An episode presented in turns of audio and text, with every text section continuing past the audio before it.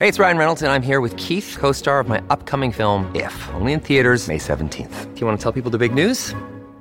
All right, I'll do it. Sign up now and you'll get unlimited for $15 a month and six months of Paramount Plus Essential Plan on us. Mintmobile.com slash switch. Upfront payment of $45 equivalent to $15 per month. Unlimited over 40 gigabytes per month. Face lower speeds. Videos at 480p. Active Mint customers by 531.24 get six months of Paramount Plus Essential Plan. Auto renews after six months. Offer ends May 31st, 2024. Separate Paramount Plus registration required. Terms and conditions apply if rated PG. Los libros son máquinas del tiempo.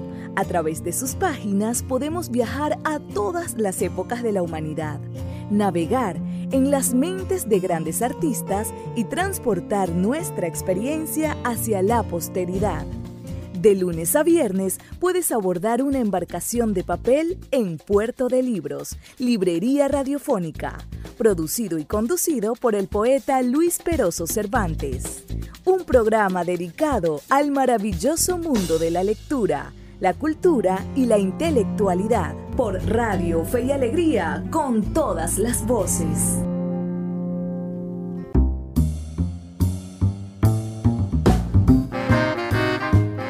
Bienvenido a este bonus exclusivo para los escuchas del podcast aquí en Spotify. Tienen ustedes la posibilidad de terminar de escuchar este maravilloso disco que estamos disfrutando del intelectual mexicano José de Jesús Silva Herzog. Jesús Silva Herzog, quien fue un economista, periodista y escritor mexicano destacado por supuesto en historia y en ensayo, y quien presidió el comité del tema petrolero que condujo a la nacionalización del petróleo en México. Él nació en San Luis de Potosí el 19 de febrero de 1893 y falleció en Ciudad de México un 13 de marzo del el año 1985. Este documento que estamos escuchando ahora fue grabado en el año 1969 y pertenece a la colección Viva Voz de la Universidad Nacional Autónoma de México en su serie de testimonios políticos. Ha pasado, por supuesto, por una remasterización que hemos preparado nosotros para que ustedes puedan disfrutarla muchísimo mejor. Me interesa conocer sus comentarios, escriban por favor qué opinan de este interesante documento y sobre las dificultades que tuvo México para poder por fin tener una empresa petrolera nacional frente a los intereses terribles de Norteamérica. Ese, ese dicho mexicano de tan lejos de Dios y tan cerca de los Estados Unidos. Bueno, cada vez que uno revisa la historia de México, le da la razón a ese dicho.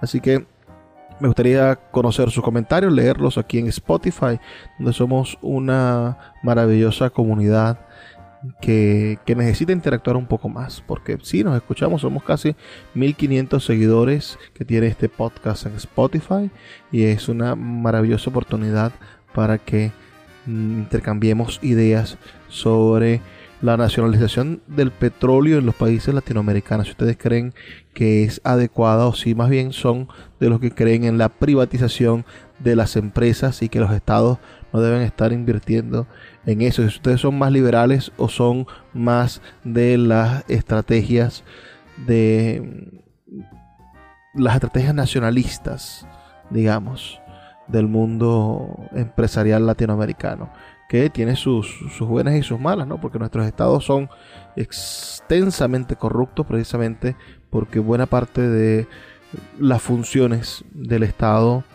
están en manos de empresas públicas y buena parte de las funciones mm, generales de, de cualquier empresario, de cualquier mm, industria importante, pertenecen o pertenecieron al momento a industrias públicas y quedó el cáncer de la corrupción en nuestros corazones. Bueno, ahora sin interrupciones, sin cortes comerciales, solamente el disco 2 de este, el, lado A y B del, del disco 2, del segundo disco, de esta breve historia de la expropiación petrolera en la voz de Jesús Silva Herzog. En 1935, existían tantos sindicatos como empresas petroleras, de suerte que los salarios y las prestaciones eran diferentes en cada una de las dichas empresas. Después de vencer dificultades sin cuento, lograron los dirigentes de los petroleros organizar el Sindicato de Trabajadores Petroleros de la República Mexicana.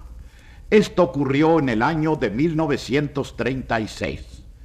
Inmediatamente pidieron a las empresas la firma de un contrato colectivo de trabajo de acuerdo con la ley. Las empresas tuvieron que aceptar y comenzaron las discusiones entre representantes de los trabajadores y representantes de las empresas.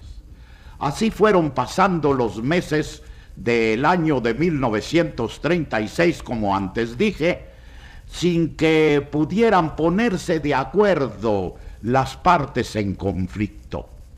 En el mes de noviembre estuvieron a punto de romperse las pláticas. El gobierno propuso que continuaran las conversaciones haciéndola de amigable componedor. Gracias a esto, las pláticas continuaron en el resto del año de 1936 y durante 1937 hasta el mes de mayo. Sin embargo, no se adelantó un solo paso. Se veía que las compañías petroleras no tenían interés en ponerse de acuerdo con sus trabajadores. En consecuencia, a fines de mayo de 1937 se declaró una huelga general en toda la industria. La situación rápidamente se tornó grave porque comenzó a escasear la gasolina, el diésel oil, el petróleo destinado a los ferrocarriles. Recuerdo que la Ciudad de México, unos ocho días después de iniciada la huelga, comenzó a verse eh, solitaria de automóviles. Estos tuvieron que quedarse en sus garajes y lo mismo comenzó a acontecer tratándose de las máquinas destinadas a la agricultura. Ante esta situación, el general Cárdenas llamó a los trabajadores y les pidió, en vista de la gravedad de la situación que se presentaba y que cada día se agravaba más y más, les pidió el general Cárdenas que cambiaran de táctica, que volvieran al trabajo y plantearan ante la Junta Federal de Conciliación y Arbitraje un conflicto de orden económico. ¿Qué cosa es un conflicto de orden económico? Según la ley del trabajo, si los obreros por una parte y la empresa por otra no se ponen de acuerdo alegando, supongamos en este caso, la empresa que no tenía condiciones financieras para mejorar salarios y prestaciones de los trabajadores, en este caso, la Junta Federal de Conciliación y Arbitraje nombra tres peritos a quienes les encomienda la tarea de presentar en un plazo de 30 días un informe sobre las condiciones generales de la compañía o de la industria de que se trate. Bien, al mismo tiempo, los peritos deben presentar ante el Tribunal del Trabajo citado un dictamen dando su parecer de cómo resolver el conflicto. La Junta Federal nombró tres peritos. Al señor Efraín Buenrostro, subsecretario de Hacienda. Al ingeniero Mariano Moctezuma, subsecretario de Economía, y a Jesús Silva Herzog, quien en aquella ocasión desempeñaba el cargo de consejero del secretario de Hacienda, licenciado don Eduardo Suárez.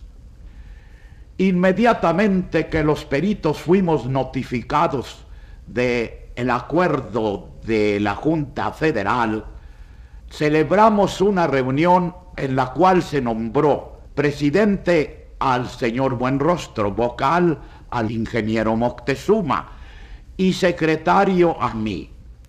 Yo desde luego me puse a trabajar intensamente.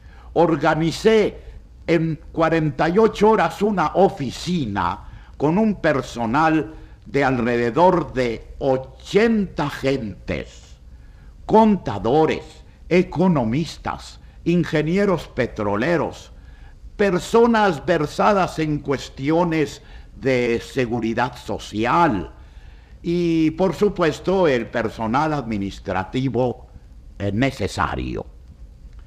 Se trabajó intensamente durante ese mes, desde las 8 de la mañana en ocasiones hasta la una de la mañana. Fue una tarea muy ardua, pero todos estábamos poseídos del deseo de cumplir con nuestros deberes.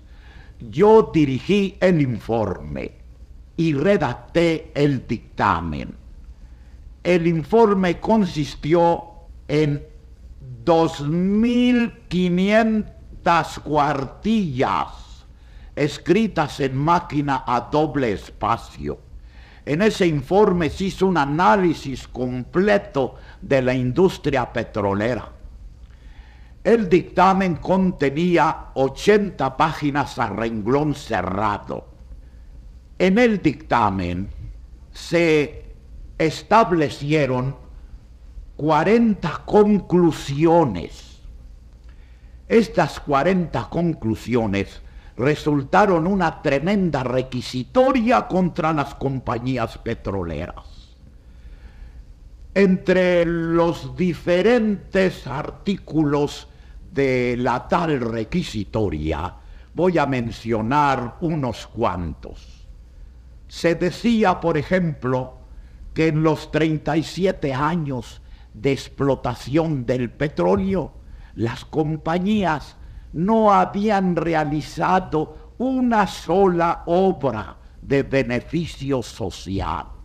Se decía que las compañías adulteraban sus contabilidades, principalmente la compañía mexicana de petróleo El Águila, la más poderosa de todas las empresas que extraían el petróleo del suelo mexicano. Hacían maniobras contables con el objeto de reducir sus utilidades y pagar menores impuestos al gobierno federal. Se decía también que habían obtenido en los tres últimos años, 1934, 1935, 1936, utilidades estimadas en 55 millones de pesos anualmente. Y por último, se afirmó en la cláusula final del dictamen que las compañías sin perjuicio de sus condiciones financieras, podían pagar a los trabajadores en salarios y prestaciones una cantidad un poco por encima de 26 millones de pesos sobre los salarios y prestaciones de el año de 1936.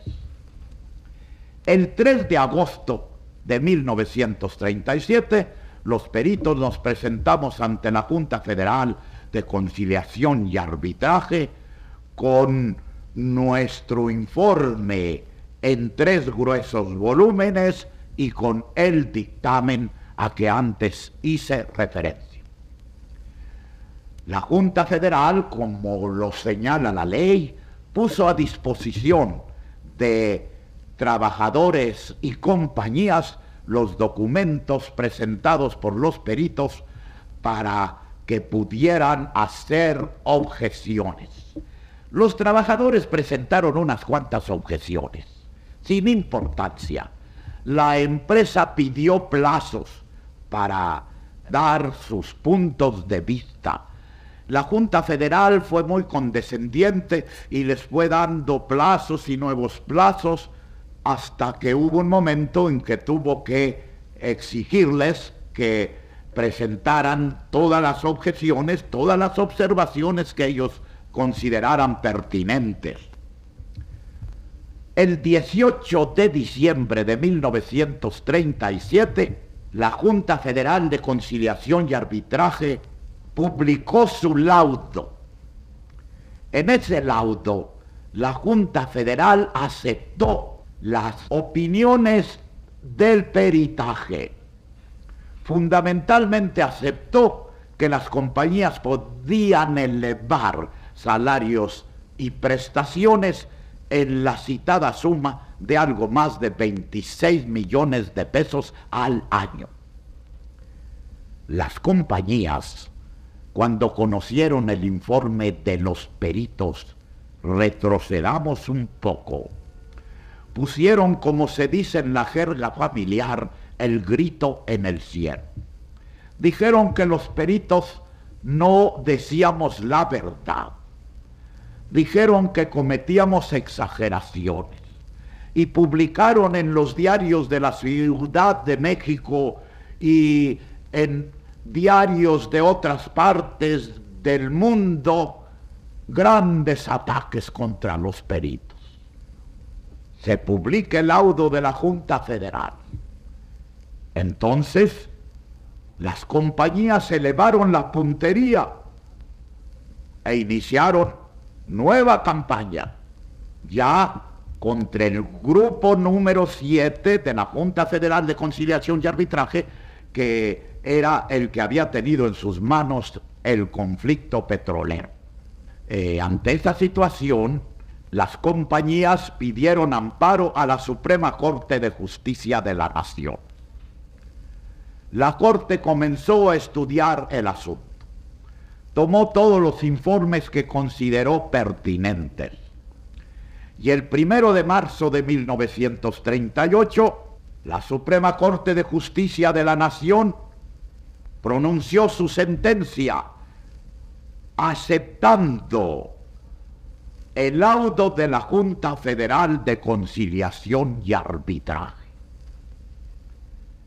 Desde ese momento, las compañías que habían dicho en sus ataques a los peritos que no tenían capacidad económica para hacer ese incremento en sus egresos de algo más de 26 millones de pesos, que habían repetido lo mismo al conocer el laudo de la Junta Federal, al conocer la sentencia de la Suprema Corte, volvieron a repetir lo mismo.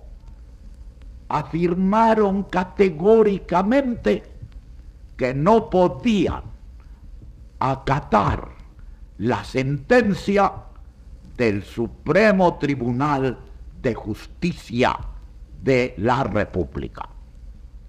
El gobierno federal me pidió que fuera a informar al embajador Castillo Nájera, embajador nuestro en Washington, sobre la situación que existía.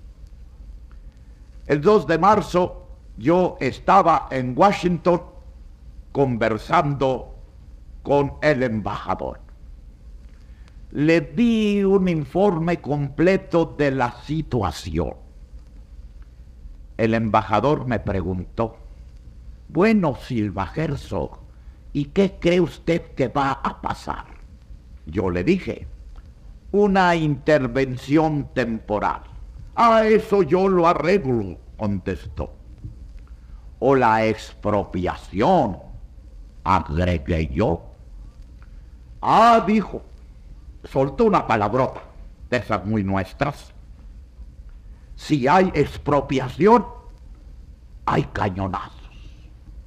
Así veía las cosas nuestro embajador Eduardo. Pasaron los días de marzo en una tremenda tensión.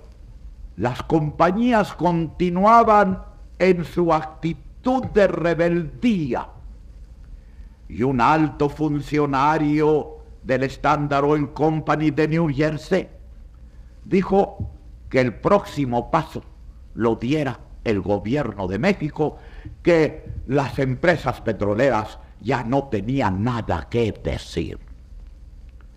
Sin embargo, el general Cárdenas trató de celebrar conversaciones con los representantes de las empresas, celebró una o dos conversaciones. En la última de ellas las compañías dijeron que podrían aumentar salarios y prestaciones en 24 millones de pesos. La diferencia ya era insignificante. Y uno se pregunta, ¿qué iba a hacer el general Cárdenas? ¿Qué iba a hacer el gobierno federal ante la rebeldía de unas compañías extranjeras que manifiestamente dijeron que no acataban el fallo de la autoridad más alta del país en el ramo judicial, el general Cárdenas tuvo una junta de gabinete. Planteó en ella la gravedad de la situación. No era posible que el gobierno se cruzara de brazos. Hubiera sentado un precedente fatal para la nación en la Junta de Gabinete hubo unos secretarios de Estado que estuvieron de acuerdo con la expropiación. Otros no estuvieron de acuerdo. Pasado el tiempo, todos llegaron a decir que estuvieron todos de acuerdo. Por fin, el 18 de marzo a las 7 de la noche, el general Cárdenas, frente al micrófono anunció la expropiación de los bienes de las empresas petroleras. Y se cuenta que ya cuando iba a iniciar su discurso a la nación, llegó agitado un enviado de las compañías diciendo que estaba bien que pagarían los 26 millones de pesos. Ya era demasiado tarde. El acto expropiatorio causó una impresión tremenda en el país y en todo el mundo. Era un acto temerario que un país mediano le lanzara el guante a las poderosísimas empresas explotadoras de petróleo. Inmediatamente después de la expropiación, los técnicos de las compañías abandonaron su trabajo. Y debo informar que todos los técnicos de significación de mediano y alto nivel eran extranjeros. Pues bien, como antes dije, abandonaron sus funciones se presentó inmediatamente al país el problema de qué hacer para sustituir a estos técnicos y que no faltara el petróleo y sus derivados en la nación. ¿Qué fue lo que se hizo?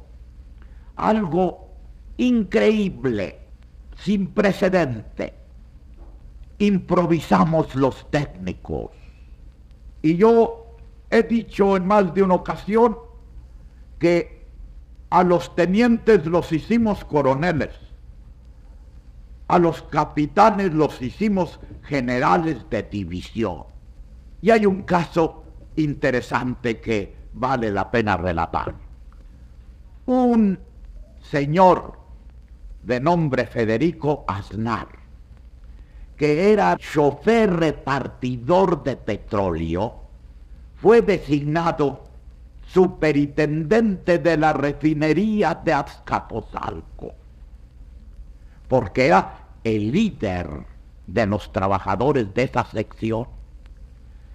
Y Federico Aznar dio la talla como superintendente. Y los tenientes ascendidos a coroneles y los capitanes ascendidos a generales de división cumplieron con su deber.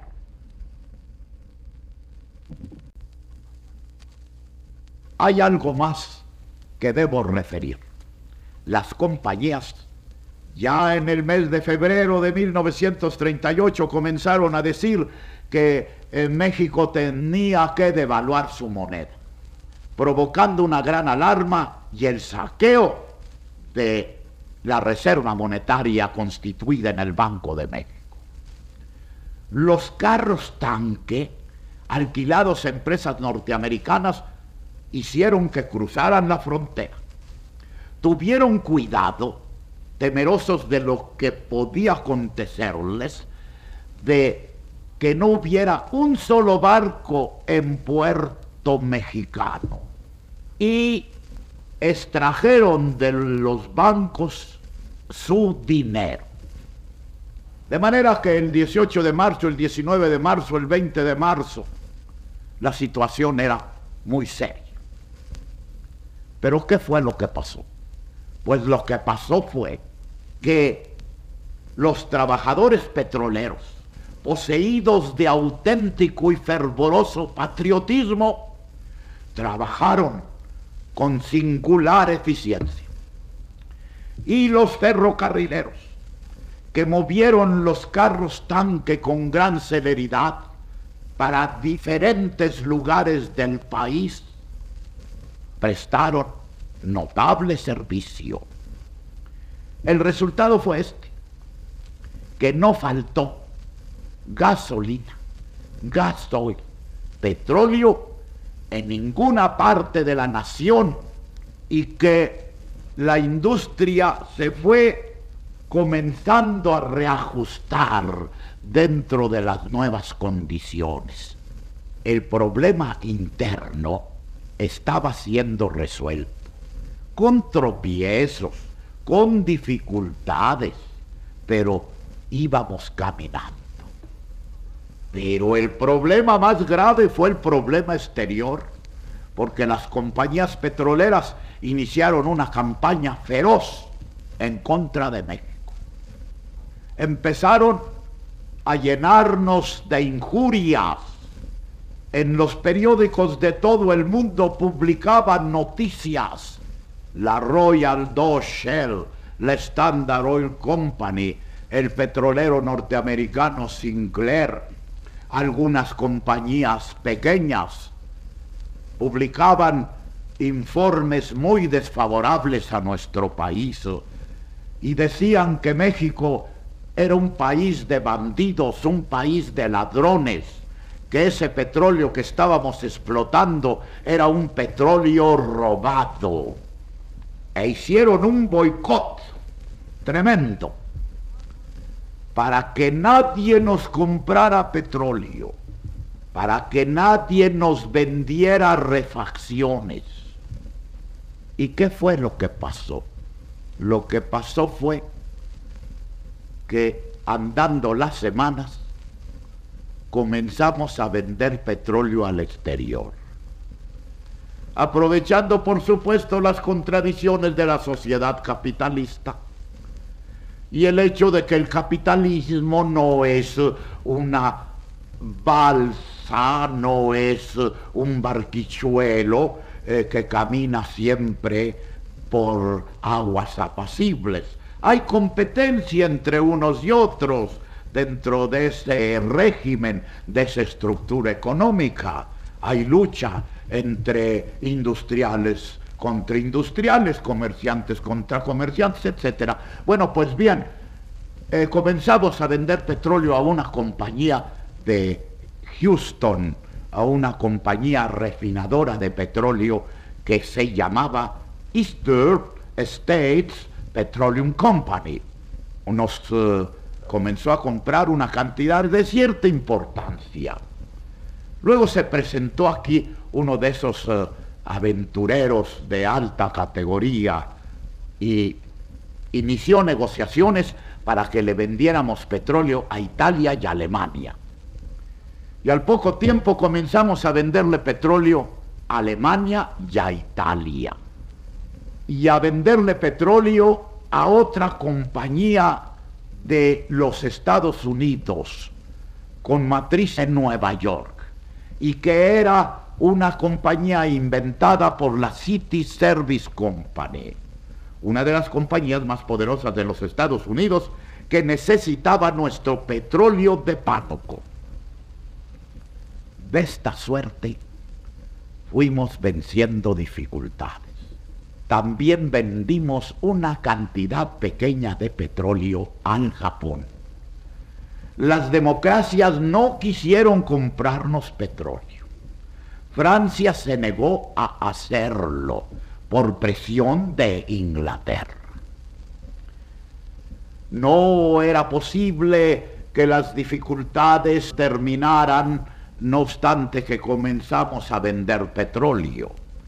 Además, vino la Segunda Guerra Mundial, que fue declarada, como todo el mundo sabe, el primero de septiembre de 1939. Y al poco tiempo ya no fue posible venderle petróleo ni a Alemania, ni a Italia, ni al Japón. Volvió a crearse una situación difícil. Pero el país iba caminando con su petróleo. El problema del pago de lo expropiado estuvo siempre en el tapete de la discusión. El gobierno de Roosevelt aceptó como acto legítimo de México la expropiación de los bienes de las empresas petroleras, pero exigiendo a través de su Departamento de Estado que México pagara pronto y en forma equitativa y justa. Hubo algunas negociaciones sin éxito en el año de 1939, pero recuerdo que en enero de 1940 tuvimos una conversación en la Embajada de México en Washington, el licenciado Eduardo Suárez, secretario de Hacienda entonces, el embajador Castillo Nájera y yo, con un representante de Sinclair, de la Consolidated Oil Corporation. Los bienes de Sinclair en México representaban el tercer lugar en importancia. Primero el Águila, después la Huasteca, a continuación Sinclair. Eh, tuvimos una plática con un representante de Sinclair que fue el líder entonces famoso de apellido Lewis. Y en esa ocasión se habló de la posibilidad de entrar en negociaciones con el dicho personaje. En fines de marzo de 40 se me ordenó que fuera a Washington a asesorar al embajador Castillo Nájera para el arreglo con Sinclair. Las negociaciones comenzaron el primero de abril de 1940 en secreto.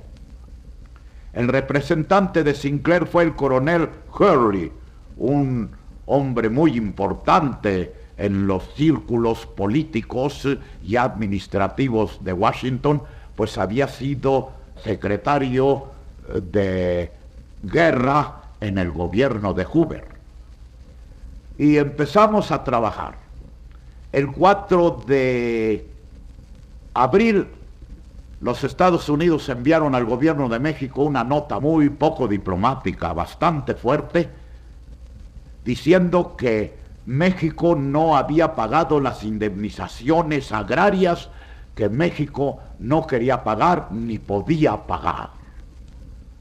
Pero de todos modos siguieron las negociaciones que terminaron con el mes de abril antecitado. Al terminar las conversaciones, quedamos en que México pagaría a Sinclair la cantidad de 8 millones 500 mil dólares en petróleos y en cinco años.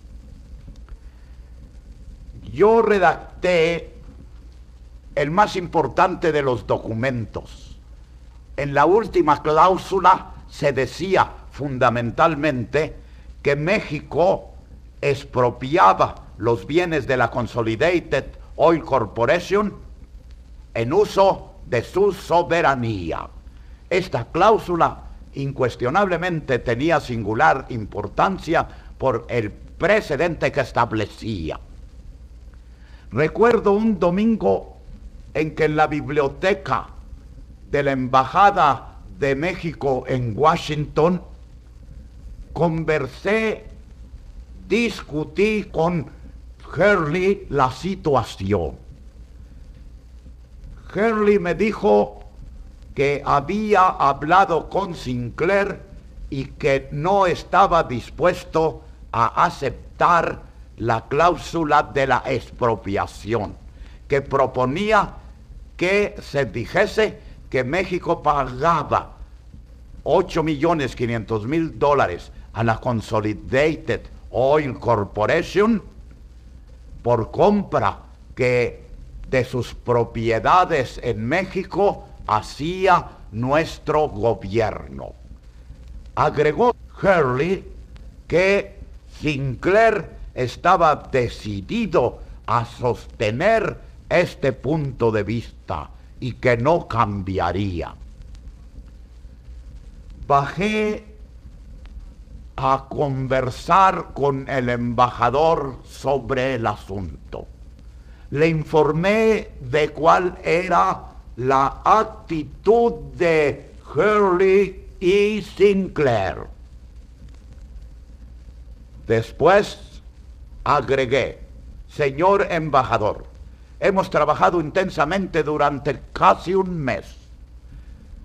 Si no se acepta la cláusula de la expropiación, tengamos el valor de fracasar.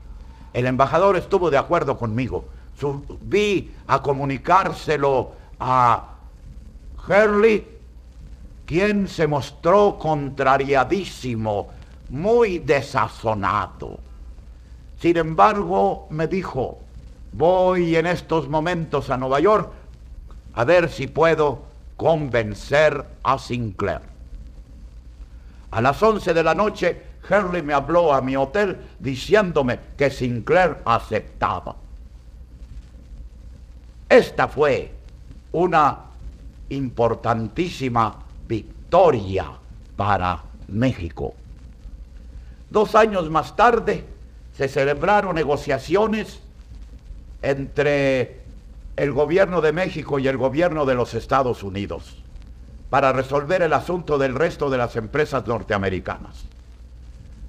Se llegó a la conclusión de que México pagaría a estas empresas entre las cuales estaba la Huasteca Petroleum Company, subsidiaria del Standard Oil Company de New Jersey, la suma de 25 millones 500 mil dólares. Pero quedaba pendiente el águila, la empresa inglesa, subsidiaria de la Royal Dutch Shell, de la que se decía entonces que la mayoría de sus acciones estaban en poder de la corona británica. El águila se mostró renuente a negociar con el gobierno de México durante varios años. En 1946 hizo proposiciones que no fueron aceptadas porque eh, resultaban demasiado onerosas para el país. Al fin, el 29 de agosto de 1947 se consumó el arreglo con la compañía aludida. Se convino en pagarle 81 millones 250 mil dólares por sus bienes, 25 millones 594 mil dólares por intereses insolutos. Y además 23 millones 496 mil dólares por intereses caídos de el 17 de septiembre de 1948 en que se haría el primer abono hasta el 17 de septiembre de 1962 en que se haría el último. Incuestionablemente, al reconocerle al águila 81 millones y algo más de dólares por sus bienes, se fue demasiado alto. No valía esa cantidad los bienes de la tal empresa. Pero no es eso todo. El aceptar que se le pagaran algo más de 25 millones de dólares por intereses del 18 de marzo de 1938 al 17 de septiembre de 1948, es decir, durante 11 años, equivalió a reconocer que la culpa de no haber llegado a un arreglo con anterioridad correspondía al gobierno de México y no como era la verdad, que correspondía, que era culpa de el águila. De todos modos, el águila hizo un gran negocio. Los negociadores mexicanos en esa ocasión fueron demasiado generosos. Creo que la historia será muy severa con ellos. Ella dirá la última palabra. Sea lo que fuere, el petróleo es nuestro. Petróleos Mexicanos se ha consolidado. Ha producido petróleo casi tres veces más que lo que produjeron las compañías extranjeras en el último año que operaron en México. En petroquímica ha conseguido éxitos notorios. Puede afirmarse categóricamente que la expropiación de los bienes de las empresas petroleras manejados desde hace varios lustros por petróleos mexicanos ha sido un factor de enorme trascendencia porque ha contribuido al progreso industrial de la nación.